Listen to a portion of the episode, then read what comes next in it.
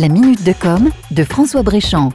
Vous l'avez probablement remarqué, depuis la sortie du confinement, les mesures gouvernementales prises pour relancer la vente des véhicules propres ont eu un impact sur les publicités automobiles. Place aux véhicules hybrides ou électriques et aux mises en avant des bonus écologiques. Il y a deux ou trois ans, l'acquisition d'un véhicule électrique paraissait réservée à quelques puristes ou à des sociétés souhaitant se donner une image environnementale. Mais le mouvement s'est accéléré, poussé par la politique volontariste des Chinois, les normes européennes de plus en plus contraignantes sur les moteurs thermiques et plus récemment par la crise de la Covid-19.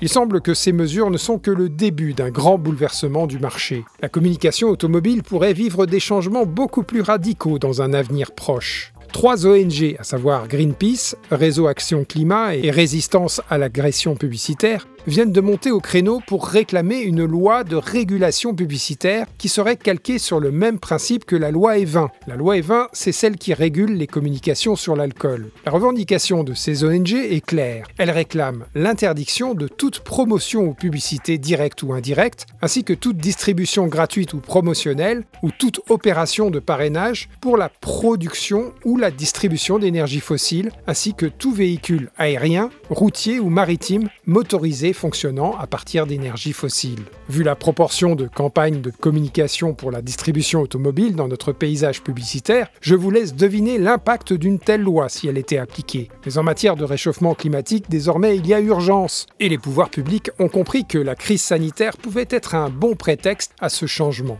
Dans toute crise, il y a des opportunités. Reste à savoir si les constructeurs automobiles traditionnels sauront suivre la tendance. À suivre.